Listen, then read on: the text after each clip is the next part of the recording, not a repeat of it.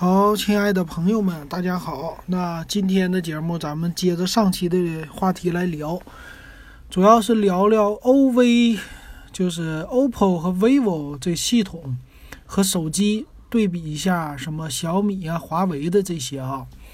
那正好呢，这是我们的群里现在的大家前一段时间聊天，前两天聊的时候呢，聊了一个话题，好像也是代表咱们现在很多。听友的啊可能心中的一些话题啊，正好最近呢，咱们呃两位听友啊三四位吧不止，就呃飘逸人生啊他在群里边先发了，觉得呃 OPPO、vivo 的做工还有它的系统很好。那虽然机器的售价呢两千多块钱，但是卖的不贵，因为它的系统不卡，而且觉得做工用料很好。那反观呢，就是一些小的品牌，比如说他也提到了小米啊，就小米的话，可能是你看售价这么低，它的配置又那么高，这属于是低价高配，那肯定就是做工用料不好了。然后后来也说到了小米的米 UI 的系统和 OPPO、vivo 的系统，呃，他有一个经验呢，就是身边的一些朋友呢用 OPPO 和 vivo 的这个机器。啊，觉得机器很流畅啊，也是用了有好几年的，有三四年的、两三年的啊都有。那他们用起来的感受呢？觉得这手机很棒啊，就流畅很好，呃，也不卡，用起来也非常的舒服。那值啊，啊，值这几个钱。而且呢，就也反映说，身边的朋友说，vivo，vivo 的做工很好，呃，用起来摔也摔不坏，比较耐用。那这个事儿呢，其实不是第一次听见了啊。那中间我插个广告哈，如果你也有一些看法，你可以加我的微信 w e b 幺五三，然后两块钱入群，你也跟大家来讨论讨论哈，非常的欢迎啊。然后未来咱也说了涨价，入群费涨价啊。那这个事儿呢，挺有意思的啊。我觉得大家在群里边的这种争论啊，我在群里的时候一直看着。其实我每天看群的时间不短。啊，一直就看我们群友聊天儿，我偶尔呢，我也往上插话，啊，有的时候咱们就互相聊。其实我在微信群里边跟大家聊天的时间是多于我在 QQ 群的，QQ 群呢，我现在去的相对来说少一些。然后我们 QQ 群的听友，嗯，相对互动来说没有微信群那么多啊，这也取决于这 QQ 群的一个问题啊。那其实呢，这个事儿哈，我一直看看着了呢，我也跟大家说，咱们讨论是没有问题的，咱不要进行一些人身攻击就行。就是大家你说你的观点啊，你说你的 vivo 的、OPPO 的观点，这些都没问题。然后这样的话，其实我也能了解一些别人的一些看法嘛。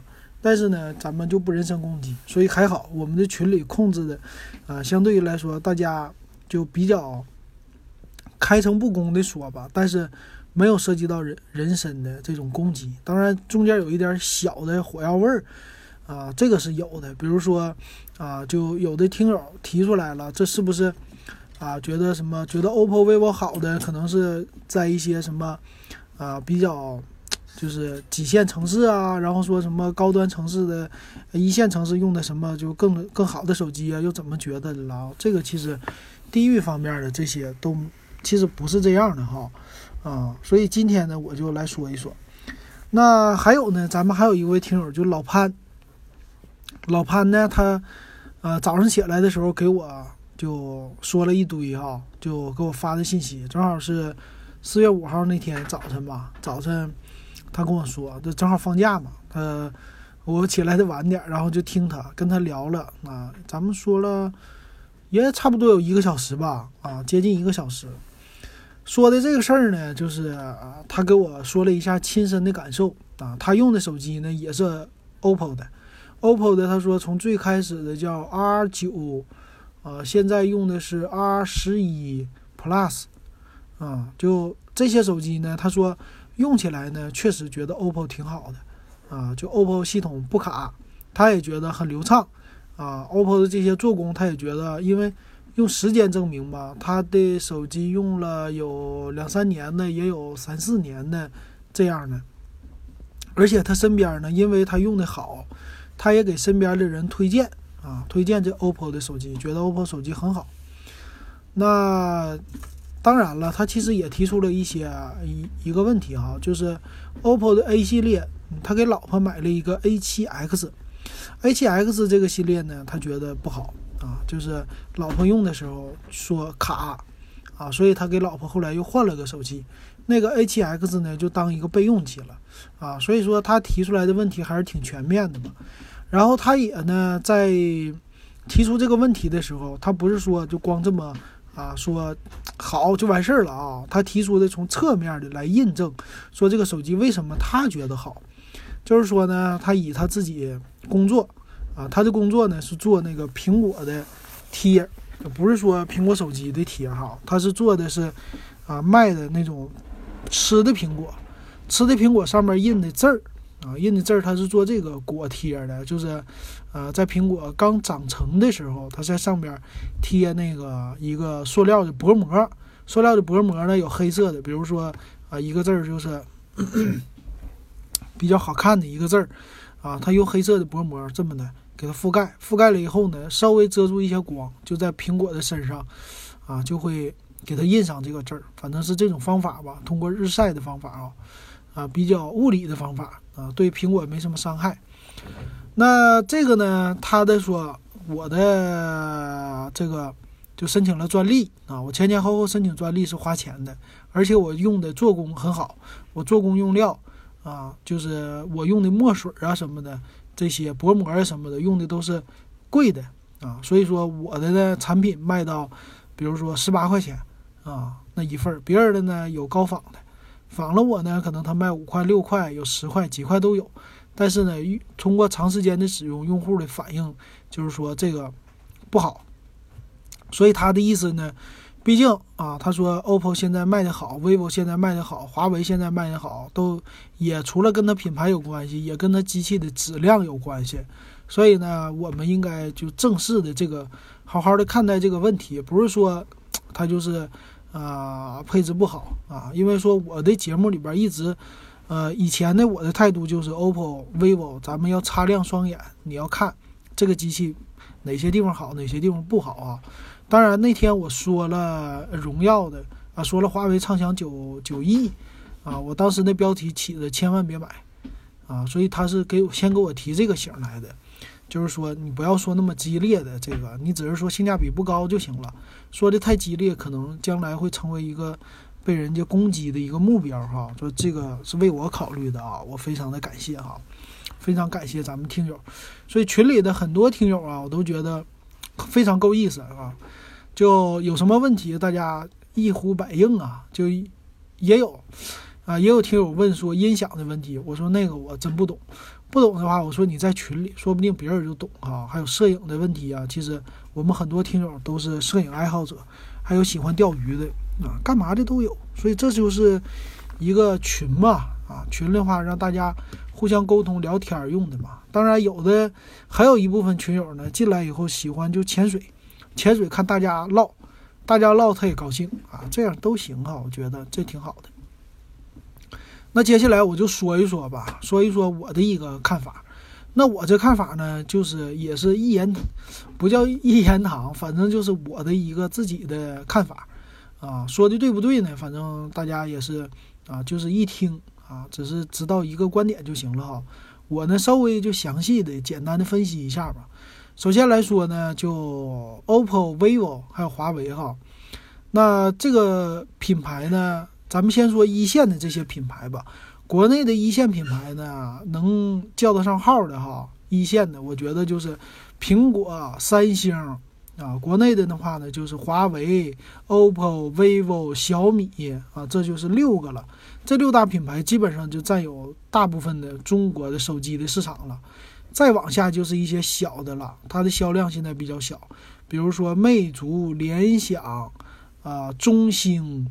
中兴的包括努比亚这些，啊，后边还有一加，啊，还有一些诺基亚，是吧？摩摩托罗拉算联想的呗，啊，还有一些三六零，啊，这这么一些品牌，包括小辣椒都是更小的品牌了。那这些品牌呢，其实咱们就说一线的这些，咱简单的说一下，其实一线有两个阵营啊。呃，第一个阵营就是三星和苹果，这个是当之无愧的，人家全世界的销量是算是老大的，尤其是苹果啊，这个一般来说是撼动不了它的地位的。那三星虽然说在国内它卖的不咋地，但是呢，三星在国际上它还是销量非常高的啊。总的来说，三星还是，呃，包括三星的旗舰机那做工咱没得挑。拿相同的 S 十对比 P 三零啊，有网友可这么给我建议说你对比一下，但是实际按照我的这个手里的体验哈，那 S 十的做工确实比 P 三零好啊。咱不说功能，就说手感做工，这个第一眼看出来的感觉确实三星的这个更好，体验更好啊，包括系统哈。所以我觉得三星人家当之无愧的全世界销量啊那么高，还是牛的，所以我把。它和苹果作为第一梯队，第二梯队呢就是咱们国产的一些品牌了，走的量很大的。那这个里边呢就分出来两个阵营了，一个呢就是华为、OPPO、vivo 这种的，就是属于品牌阵营啊，品牌特别的响，卖的机器也特别的高啊。他们三个的卖的机器其实非常像，就是卖的机器的量啊很像啊，一直都是。呃，华为超一些，超过他俩一些，但是人家俩合在一起，这品牌就是比华为和荣耀卖的还多，啊，确实那两个品牌很牛。还有一个阵营呢，就小米啊，小米其实它这个阵营很尴尬啊，就基本上就搞性价比的这种的呢，做的就像小米这样的，好像就他一家，别人家呢，魅族呢这种的属于第二梯队的了，不是第一梯队的。但是魅族呢，原来走的是那种类小米的路线。啊，就是也是走性价比的路线，但是后来呢，他就想学 OPPO，走那种高端一点的，就是高利润的路线，但是没走成，没走成了呢，现在又回到了小米这个路线，又开始玩性价比了，所以呢，他家一直在晃晃悠悠的，就是就是高不成低不就吧，现在就有点这样哈，反正在转型。那咱们就不带着魅族说，不带着魅族，咱们就说这两家的哈。那说这个两大阵营呢，就咱们网友这有各种各样阵营的，有的就是欧维、华为这种阵营的，他就觉得这手机好；那另外一批就觉得小米的好哈。那怎么说呢哈？我就简单的呗，一个一个品牌分析啊。首先来说呢，就是大家最多的说的 OPPO，OPPO 呢这个手机其实我也觉得 OPPO 手机啊，以前的时候我看啊，我是那种呃属于叫参数党啊，我就是先看参数。呃，评价一个手机的好坏的时候，首先我看参数的性价比高不高，然后呢，我才会看它的，当然外观也重要啊。但是总体我觉得它不值这个钱，我就不买了。但是呢，OPPO 呢，他家挺有意思，呃，其实 OPPO 呢，从 R 七呀开始的话，呃，它的样子哈，非常的像苹果。啊，就是 OPPO 家的样子呢，没有怎么学三星，它基本上都是照着苹果来的。所以有的时候我同事那个时候也是买的 R 十一嘛，嗯，R 十一呢，就第一眼拿出来一看，哦，这不是苹果吗？啊，第一眼看起来就是白白的苹果。后来呢，就去年开始吧，就人家的幻彩的机身，有了这个幻彩机身以后呢，他们家就开始有自己的特色了。然后这是国内的一些。呃，这个叫什么阵营啊？就是算是安卓的阵营吧，都开始走不一样的路线了。然后苹果现在和大家和苹果的外观的样子已经区分开了啊，这是最近的一个发展。那 OPPO 的系列呢，它是这么分的啊，高端的叫 Find 系列，就是 Find X 啊，呃，还有呢 R 系列，大家最熟悉的 R 系列呢都是单数。啊，从 R 九、R 十一，它没有十三哈，对，然后就 R 十五、十七，现在十七 Pro，然后呢，它还有一个 A 系列啊，A 系列就是什么 A 一、A 三、A 五、A 七、A 七 X 这些，还有一个 K 系列啊，K 的话也是一，反正都是单数啊。然后最近他们家马上出来 Reno 了啊，Reno 呢就是性价比系列啊，可能是这样的啊。那从我点评这 OPPO 的手机呢，我觉得呢，X 就 Find X 系列呢，其实就不用说了，这就是顶级的旗舰机的，这个呢配置都很高，然后一般来说呢，买这机器的人问的人都不多啊，他家的真机也不多，所以那个呢，我是点评了，你可以听一听啊，他们家其实最走量的系列呢，可以说大家觉得最好的系列是 R 系列。R 系列呢，平均的售价啊，就以前是两千多块钱，现在是三四千啊，各种的都有。R 系列从他们的 R 十七呀，啊，我看他们的官网啊，现在 R 十七它的售价呢，从两千多、两千多块钱、两千五百多块钱，一直能冲到四千啊，三四千块钱这种的。那可以说呢，它覆盖的面儿非常的广啊。那这个机器呢，按照两三千块钱其实来说呢，呃，OPPO 的 R 系列它的定位很好，就是外观特别的漂亮，给你的感觉功能也比较炫，啊，就直接让一些美眉、女孩看了就特别的喜欢，然后男士看了呢都觉得这就是顶级旗舰机的一种配置，啊，就就要这外观 OK 了。但是呢，R 系列有一个问题，我点评的时候老说，我就觉得它不值。为什么不值呢？是因为啊，我是看配置啊，我不是说真正体验啊，我没买过 OPPO 的任何一个手机，我完全没买过。其实你要说系统啊什么的，我体验方面我真的没有什么发言权。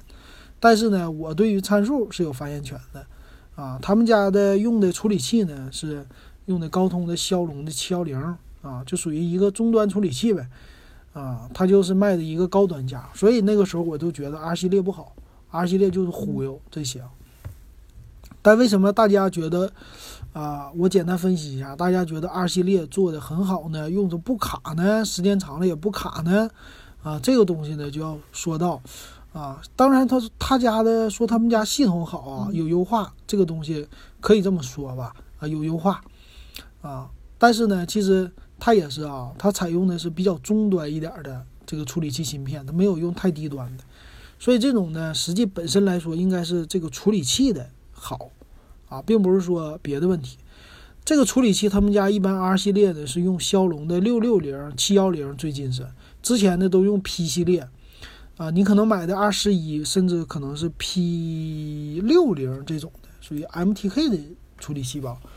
啊，我我再给你看一眼啊，不是啊，它二十一系列还是用的骁龙六六零啊，所以总的我感觉呢，像 OPPO、vivo 的这种 X 系列和 R 系列呢，它其实用的本身的处理器呢是一个终端的这种处理器，这种处理器呢，你可以说用两三年其实还是够用的啊。其实骁龙的处理器就是比 P 系列的啊 MTK 的好，确实是好。所以总体来说呢，首先是处理器好。啊，你会觉得用了两三年，你觉得不卡，啊，这是一个首要的条件。那为什么他们家的 A 系列你用起来就卡呢？因为 A 系列呢，我一直给大家说，它用的处理器非常的低端，啊，选用了 MTK 或者说是骁龙的四系列的处理器。那这种的呢，你看，啊，你花个一千多块钱买了以后呢，它用起来就是不中用。啊，因为啥？它太低端了。这个处理器在你用稍微多一点的内容的时候，它就有问题了。啊，是这个，所以这个体验呢确实不好啊。所以这是一个特点，它用的终端的处理器。那还有呢，vivo 也是这样的啊。那这个阵营呢，它的手机为什么能卖这么贵啊？这个问题，这个问题呢就要说到了他们的一个做工和一个广告了。其实呢，OPPO、vivo 包括华为啊，他们的一个策略呢是广告策略。呃，OPPO 呢，尤其是非常的多，请一些明星代言呢，然后在各大地方做广告。啊，我出去溜达的话，比如说那种高端的机场啊、火车站呐啊，那还有我去到五常，五常那都算几级城市了？几线？呃，在哈尔滨下边的一个城市啊，那是。三线啊，咱说三线、四线这样的城市啊，他们家的广告优势非常的猛啊。我见着的时候是在五常市的一个楼，整个一个楼都刷成了蓝色，是 vivo 的，呃，另外一个楼好像是 OPPO 的啊，就整个的一个居民楼都给你刷上广告了，那你就知道它的广告投入刷这么一个，就光涂料就得多少钱哈，那就别说广告费了。所以呢，他们的手机呢就有一个特点，就外观给你造的特别的好看，而且屏幕呢给你用的也是用的好的屏幕，啊，就是说你只要是能看到、摸到的地方，我都给你用最好的旗舰机的这种的东西，而且呢，我的外形就是漂亮，这一点上真是不得不说好看。但是呢，它在里边的地方呢，它给你，他觉得，呃，我的理解哈，他觉得呢，我用不着给你最高配的这种处理器，因为啥呢？你的这些人他觉得用一个终端就够了啊，就用不着用高端的，终端就能满足一般人的需要，而且呢，我还能省一些这个算是成本。所以呢，它的处理器都采用的是中端的处理器，然后呢，它内存和存储它会配的比较大，因为很多用户他不懂，用户呢他一一看这个手机好不好，首先来摸一摸手感，看看外观，然后呢看一看这个存储，看一看内存，他就觉得八加一百二十八，哎呦，够大；六加六十四够大，啊，这手机肯定不卡，啊，他就以这种的朴素一点的吧。朴素一点的知识和理论，啊来看的，再加上电池，他就一摸一看，OK 了，这个手机我就买了，所以花了两千多、三千多买这手机。所以买的值不值呢？啊，我觉得呢，它的做工用料你花这个钱是值了，但是里边的东西它毕竟还是说你用嘛，啊，这个稍微会有那么一点点不值。所以这个手机相对来说，它的利润率。会比那种终端的机型是高的，所以这算是一个厂家的策略啊。它是厂家呢，等于说羊毛出在羊身上。我花了这么多的广告费，我必须把手机手机的价格给它提高啊，是这样的啊。所以华为家也是这样的。华为家有一个特点哈，华为家也有各种系列。那个说了 OPPO，其实 vivo 我就不说了，vivo 其实也很多系列哈啊，vivo 的 X 系列。和 OPPO 的 R 系列是对应的，就主打走量啊，比较旗舰这种的，但是用的也是终端处理器，它俩一样。然后它有 Y 系列，Y 系列呢就是低级的、低配的啊，比较坑人啊。这种我每次都说，它这 Y 系列就别买啊，不值得买。为什么呢？就处理器用的太低端，买了以后呢，你用起来确实体验不好，比较卡。然后我其实那个时候每次点评我都说，我说如果你觉得 OPPO 的你喜欢啊，R 系列你喜欢，你买 R 系列两千两千块钱以上的 OPPO 你买没问题，啊，这个正常你用，其实一般人用不会觉得特别卡什么玩意儿的，但是呢，再低于两千块的你就别考虑了啊。当然，他家 K 系列和 vivo 的 Z 系列现在又可以考虑了，他们是改变一点点策略，改成了比较偏向于性价比的，但是呢，在其他方面就是外观没那么炫。啊，这种的，这是它的一个策略啊。这是我仔细的分析了一下 OPPO 的这种策略。啊，再说华为，华为呢，华为的策略是这样的，他家也是啊，有高端、中端、低端。那华为呢，它又分出来了华为和荣耀这两个品牌。荣耀系列呢，全都是性价比高的，它就是在网上卖，当然线下现在也有店，但是呢，它的这种呢。感觉就是跟小米对着为了对抗产生的一个品牌啊，是这样的。那其实华为系列呢，就是主打高端。华为系列呢，就是我们看到的，比如说五十倍变焦、十倍变焦、光学的五倍变焦什么的这些高端的机器。而且呢，它的特点是面向全球的，完事欧洲首发，国外首发，最后才进入国内。这个呢，很符合我们国内人的思想啊，就是说，毕竟，你看，在国外卖那么贵的一个东西，在国外那么牛啊，现在卖到国内了，这品牌响啊，给为国争光啊，这些的都会先这么说的，所以大家就觉得华为这品牌好。那我说华为品牌好不好呢？我也觉得华为品牌好啊，没觉得它不好。但是呢，它的策略你也得看到，华为也是打广告花了不少的钱。啊，他打那个广告在欧洲啊，可以说就遍地都是啊，可以这么说哈。然后 OPPO、vivo 其实也是，他的那个策略也是不光在中国，全世界啊，就是只要是他手机卖的那个国家，比如东南亚，他们都是大批量打广告的。但是华为更猛，全球打广告。最近一期看新闻的广告是那个呃，全世界最高的楼嘛，迪拜的那个叫什么？什么塔呀？阿利法塔还阿阿阿尔法不是阿尔法啊？什么那个塔？对吧？最高的，他在那儿打一个 P 三零 Pro 的广告，什么广告呢？就字母，华为 P 三零 Pro 啊，就是牛啊，他就主要是干这个。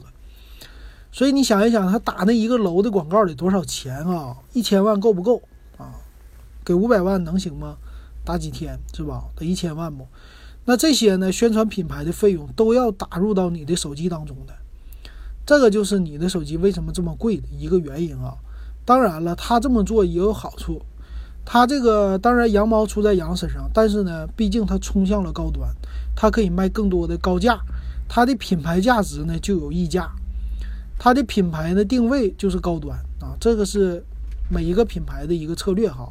就像我们买的衣服，我们买的化妆品。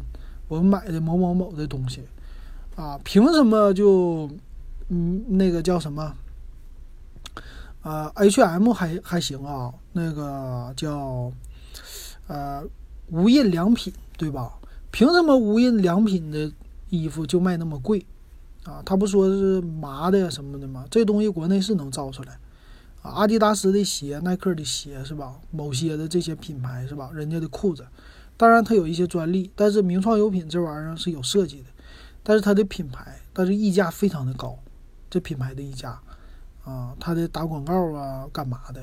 这样的话，把它品牌推上去以后呢，它就可以卖非常贵的一个价格，但是还有人愿意买，所以华为走的是这种策略啊，它包括出来的那些东西啊，它比较专注，专注于在科技领域，啊，就是家电什么的它不出了，是吧？所以这是华为的一个策略，华为策略呢非常像三星，三星策略也是这样的啊。我总感觉华为就是学三星的。其实华为的一个 copy 的地方啊，我就从最开始他家出手机、出平板电脑，然后出手表啊，路由器，当然这个东西是他们家本身的特色了。这些东西呢，都感觉哎，三星有啥它有啥，而且以前呢外观跟三星太像了。三星那个指纹识别在底下，它也在底下，圆的、方的，它也是啊，就特别像。当然现在有一些自己特色了，它主打的拍照了，这点和三星还不同了。三星呢现在玩屏了，是吧？啊，屏幕还有一些这个系统的优化呀，啊，还有的就是一些别的科技啊，这么的啊。三星走的路线现在和华为不一样了。但是呢，他们俩都是大批量打广告的，推高自己的品牌，推高自己的售价。所以华为的未来的路啊，可以说国产品牌里，华为可以说可以当老大，很牛，跟三星可以对着干，在卖手机上的，这是人家华为的策略。但是呢，华为也不是说一直都好啊，华为家也有这种低端的一点的机器，就是呢，他们家的华为畅享系列啊这种的。所以一到华为的畅享系列，我就告诉大家，我说你别买就完事儿了。你喜欢华为，你你不想花贵的钱是吧？华为家的三千多的手机 P 系列啊，Mate 系列，你觉得贵，你买不起的话，那你就买呃买他们家的荣耀就行了。什么华为的 P 系列、nova 系列好不好啊？还有麦芒系列好不好？畅享系列好不好？都不好啊，就是什么。畅享系列、麦芒系列、nova 系列，我都不建议买。当然，现在 nova 呢还好一点了，稍微它这个配置高一点了，但是呢还是不建议买。为什么？为什么？因为就是说，它这个里边啊，给你的用的料啊，就是它的配置这些东西，包括屏幕啊什么的，整体都缩水啊。你花的那个钱，我就感觉不值啊，为你打抱不平。但是呢，你买它贵的、高溢价的这个东西呢，好啊，因为它独一份儿，就是说蝎子粑粑独一份儿啊，就他家有，那别人家没有，那你买就行了。那荣耀系列呢，就是主打性价比，荣耀系列你就闭着眼睛买就完事儿了。你喜欢华为，反正都是华为家的东西啊，这是。所以这又是华为的品牌一个分析了啊。那华为、OPPO、vivo，大概他们的系列。那品牌分析我也简单给你分析了一下啊，策略，啊，这个就提到下一个阵营就小米了啊。小米这个阵营呢，就和别人家不一样了。小米我们就总觉得他家啊，以前说是尖叫啊，性价比啊，就是以前我看那个小米发布会，真的就是很爽啊。小米发布会就，哎呀，这机器能出来吗？一千九百九十九能买这么高配置的机器，哇，太牛了！啊，但是呢，它就没有啊，他就得抢购，半年以后上市啊，那个时候的小米。但是现在呢，因为 OPPO、vivo 这么多品牌的一个竞争，小米不得不提高它的产量，不得不把它的现货备足，但是还是有啊抢不到的问题，比如说小米九、小米九 SE 啊、红米 Note 七这些，其实它的销量备的货都不足啊。那小米策略的品牌呢？品牌的策略就有点不同了，它的价格就是偏向于低一些。所以这是因为从小米最开始诞生的时候，它的品牌的定位呢，就不是说往高端去的，它也冲击高端，比如说它的 Mix 一二三，但是呢冲击不上去。嗯，大家已经固有一个品牌的文化了，在这儿就是小米就是性价比，小米就是尖叫。啊，小米就是买了以后划算，但是呢，你不要想着高端，所以他们家就有一点儿现在是固化在这儿了。我家的机器呢，我的外观呢没有那么的炫，有没有 OPPO 那个华为好看？没有啊，确实没有。华为那个 OPPO 做出来就是高端，小米那个外观做出来呢就是有点儿残啊，有一点普通，有一点残残疾啊，这种感觉。好不容易做出来个什么红米 Note 七、小米八、青春这些的，终于有什么啊幻彩的机身了。但是呢，人家早就有了啊，别人家早都有了，所以他没办法，就得主主打性价比，就延续这个，这是他身上最大的一个就是基因，最大的一个优点。所以你想卖的好，你就得发挥你的优点啊，是这个。啊，这个说完了啊，所以小米的广告呢，现在做的，你看它啊。它打的还是高端机的广告，小米九、小米八这种的低系列的红米系列，它打广告不多，所以它走的呢是属于那种不同的互联网的渠道啊，线下的渠道这样来的啊，所以整整体的它机身的利润确实低，但是小米家玩的是生态，和 OPPO 那些家都不一样啊，你就 OPPO 家你你卖啥呀？你就卖卖充电宝、耳机周边的东西就不太多了哈。但是小米的东西太多了，华为这个都赶不上。华为当然人家的设计我也感觉工业设计。我有一个认识的呃一个朋友，他是在华为做工业设计的哈。他们说呢，我听他说他是最开始华为手机的老大是从苹果给撬来的，是苹果的设计老二啊，就是说跟那个苹果的设计老大他们两个人稍微有一点就是，反正我就。他呢，韩国人就在苹果做不了老大啊，那个苹果啊不是在那个说错了啊，在三星做不上设计的老大啊，因为有一个人，所以呢他就转投华为了。所以刚开始带领团队做出来的手机都有一点三星的风，但是现在呢，他们华为比较注重自己的工业设计的团队啊，所以做出来的东西确实好看。但小米的工业设计就觉得没有。华为和 OPPO 那么上档次啊，这一点确实不太好。所以呢，这是小米的问题啊。但是呢，小米的这个性价比高，然后他们家做生态特别猛。小米呢有自己的系统啊，米 UI。米 UI 这个系统啊，其实我得说啊，他们家系统确实历史严格很久了啊。我用起来呢，我觉得小米的系统确实好用。当然，它也存在问题哈。那。魅族的系统其实，在设计上比小米的系统还漂亮，啊，华为的系统不咋地。华为的系统用起来就觉得设计就差那么一些欠缺，虽然它机器好。那 OPPO 呢？OPPO 就是机器也好看，系统也好看，啊，是这样的，啊，这是他们的几个系统上的特色哈。那小米怎么赚钱呢？啊，其实小米他们家有一个战略哈，叫 IOT 战略。L T 战略呢，就是 Internet Online Technology 还什么玩意儿？反正就是全都是所有你能想到的东西，我全联网啊！简单来说，就这玩意儿，就这意思啊。所以小米呢玩的是这生态，生态呢是从你的家电、日常的用的东西，就差造汽车了，乱七八糟全给你囊括了啊！甚至有小米油品呢什么的，然后电视啊啊。乱七八糟啊，这些东西全都给你覆盖了，包括生活的衣服什么的。所以这是小米家玩的，它不是说就光靠一个手机赚钱，它可以从各个地方，哪怕我就是截攫取百分之五的少少的利润，但是呢，我有这么多种产品，这么多主打性价比的产品，啊，薄利脱销的这种方式，我总有，我加起来还是赚钱的，这是小米家的一个特点啊。但是呢，他做的不精，啊，他因为撒网太广了，什么玩意儿都都做，所以他的东西呢就不是那么特别的精致啊。这点上和啊那种专注的，比如说 OPPO 啊这些的，确实不能比啊，这个是要承认的地方。而且它就确实成本在那儿呢。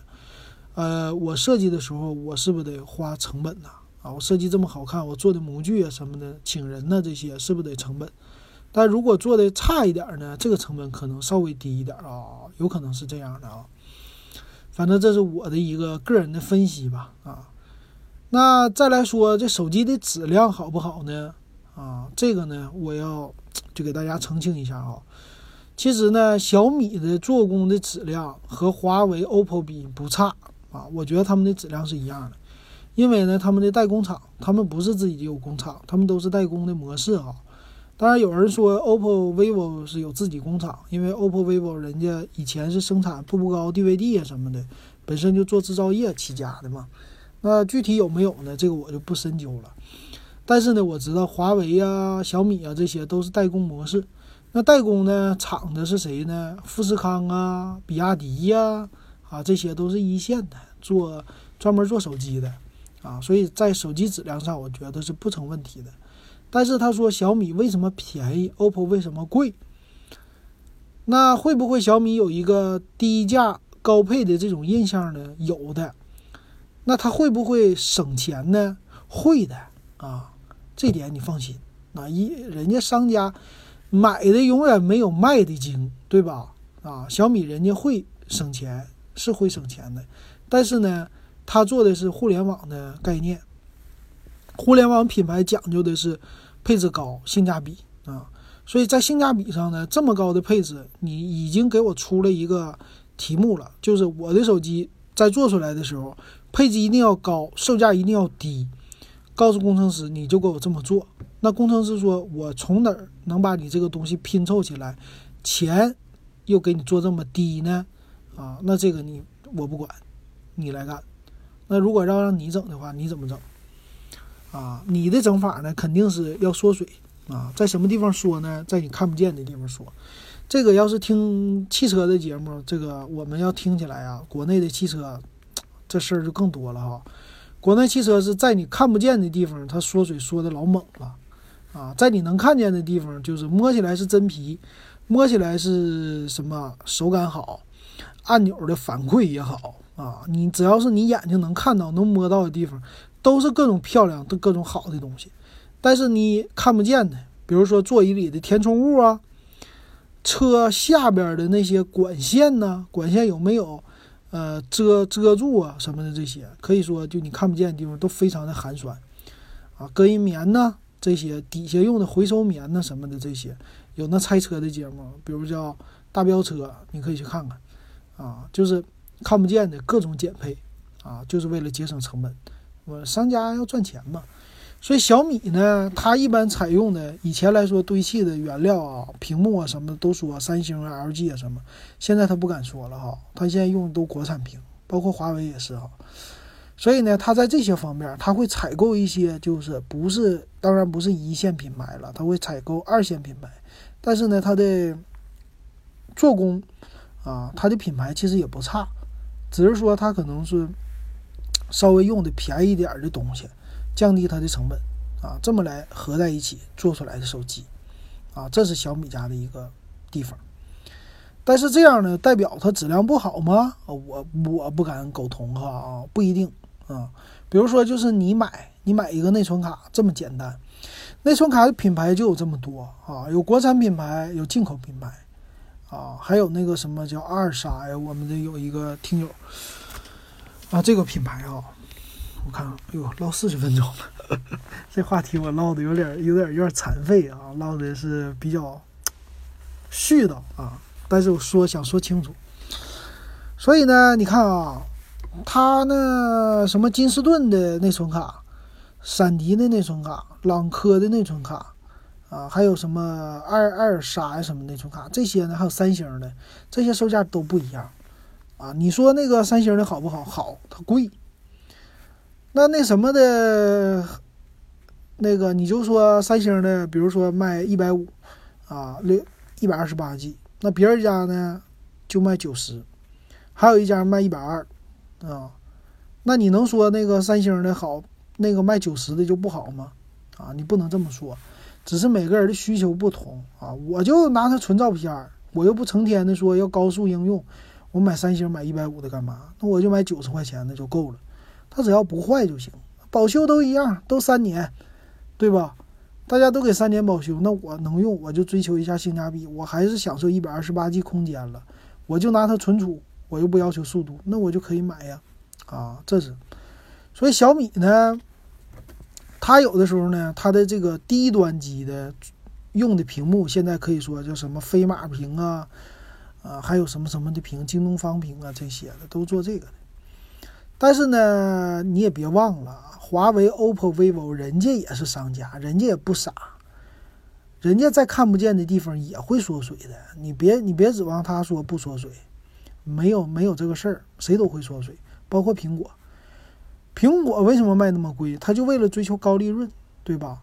苹果这东西当然有有一点厉害的是，苹果它自己设计，独一无二啊，你就得照这给我做。所以呢，我就定价高，我搁家采购来了以后，我就可以说，我给你东西都给你采购走，好的啊，然后价格给你压的死低，你又得给我做，我又赚钱，我用的还好啊，这是苹果的特色，能卖呀。但别人家呢，肯定就这样。比如说华为出来过那个什么门呢？UFS 二点一的给你换成 eMMC 的闪存啊，屏幕呢其实它也换。京东方的屏，这次的 P 三零不就说了吗？他怎么没说用三星呢？啊，他怎么没说用了谁呢？他不敢说啊，他用的就是那个有爆出来说用的京东方。那京东方也给小米提供啊，那两人家用一样的屏是吧？TFT 呀，什么 AMOLED 呀，那你为什么卖那么高？你说它用料好，好吗？它不一定啊，这样的啊，不一定都是顶级的。所以说呢，小米可能就是这样的啊，用的和大家都差不多。我呢，在广告费上我给你省一些成本啊，是这样的，所以我卖的价格稍微便宜点，走走量啊，主打的性价比。我不光是卖手机，我还卖系统。我的这个系统出去呢，你看，小米家他就在这个米 UI 系统里边加广告啊。现在看出来，他们家卖手机啊，不是卖手机，卖电视也便宜啊。卖电视呢，我就低价进去啊，我就我就揍你，对吧？你别人家你贵是吧？我就比你便宜，便宜了以后我就好卖。你看小米家现在电视有多少种？啊，小米电视可以说也是不至半壁江山，但是确实给那些传统厂商打的有点抬不起头来。啊，就能卖到的什么小米都出到四 S 了，对吧？电视它卖价格便宜，但是呢，我卖的这么低，我追求薄利润的时候，我在系统里加广告，我变相的广告我可以赚钱，所以我能反过来补贴。所以你看那个小米家的米 UI 系统啊，它里边的广告。这当然也诟病了啊，让人那个金呃，这个雷军他也说了，这个广告问题他要解决，广告太多了啊，所以说这是小米家可以解决的地方，所以并不是说你看到的东西便宜就代表这个东西不一定那么好，而是人家有不同的策略。我便宜卖给你一个手机，我在你的广告在你的系统上，我就稍微能赚回来啊，这个我还能赚个一两百块钱每台手机，这是人家的特色的策略。这是不一样的策略哈，所以我感觉这些一线品牌的策略不同，并不代表它的手机的做工不好。我还可以指出来的例子就是说，我也用手机啊，对吧？我用的小米三，我花六百九十九买的一个翻新版的小米三，我用了两年半，啊，两年半的时间，卡不卡？因为它两 G 内存会卡，但是能不能用？能用，能不能玩游戏？能玩游戏。你想看玩游戏的样子，你可以加我的哔哩哔哩电子数码点评。以前我录过像啊，能玩能进去，什么吃鸡都能进去啊，也能简单的玩。那你能说它不好吗？不是不好，啊，就是它的做工不好吗？也不是不好。当然，它小米三有鼓包的这个，但是能用两年半的时间，再加上它是个翻新机，三四年的时间，它也照样用啊，对吧？啊，这个都不能说它不好啊，只是说每家的策略不同。所以做一个总结吧，总结呢说，不是说谁家好谁家不好啊，咱不能这么一一一概而全的这么说。而是呢，每家的策略不同，每家的东西不同，啊，你想买的时候呢，还是要看参数，还是要综合的对比一下。然后，当然也有每个人的喜好了。这个世界呢，这个商业环境呢，好就好在说有各种各样的东西让你来挑，你觉得好你就买。这个呢是没人说追着你的，没人说让你啊逼着你买，对吧？这点我觉得这都是自由，这点很好。但是呢，买的时候咱们也认准，这是我这节目的一个宗旨。我想告诉你的是，什么东西值得买，什么东西不值得买。至于值得买的，啊，这个你还有还有说那个值得值不值得买的，你只要关注不值得买的就行了，你不要关注值得买的，因为不值得买的这个东西呢，确实它的这个价格和他就是觉得你买了以后，我就觉得你是冤大头了，被骗了。所以呢，我要提醒你。这个东西不值得买，但剩下的呢，你都可以买，啊，这是我的节目的一个宗旨啊。所以今天呢，总结出来就是，第一梯队这些你都可以放心买，毕竟人家都有保修，对吧？啊，只是喜好不同，你喜欢谁买谁就可以了，这个没有必要咱们，呃，打这个这个仗啊。这是我觉得他们策略，但是第二、第三梯队确实有一些问题。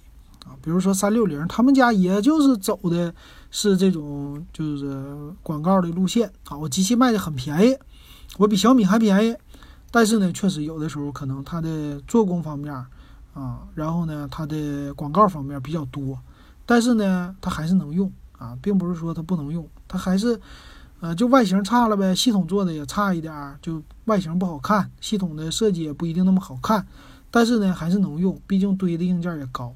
啊，是这样的啊，所以这是简单的我的一个，嗯，给大家说说吧。啊，说的比较絮叨啊。好，那感谢大家啊！如果你现在听完了，我觉得你绝对是我的非常牛的一个粉丝啊，非常感谢你，我在这里非常感谢你的支持啊。好，那这期节目给大家说到这儿。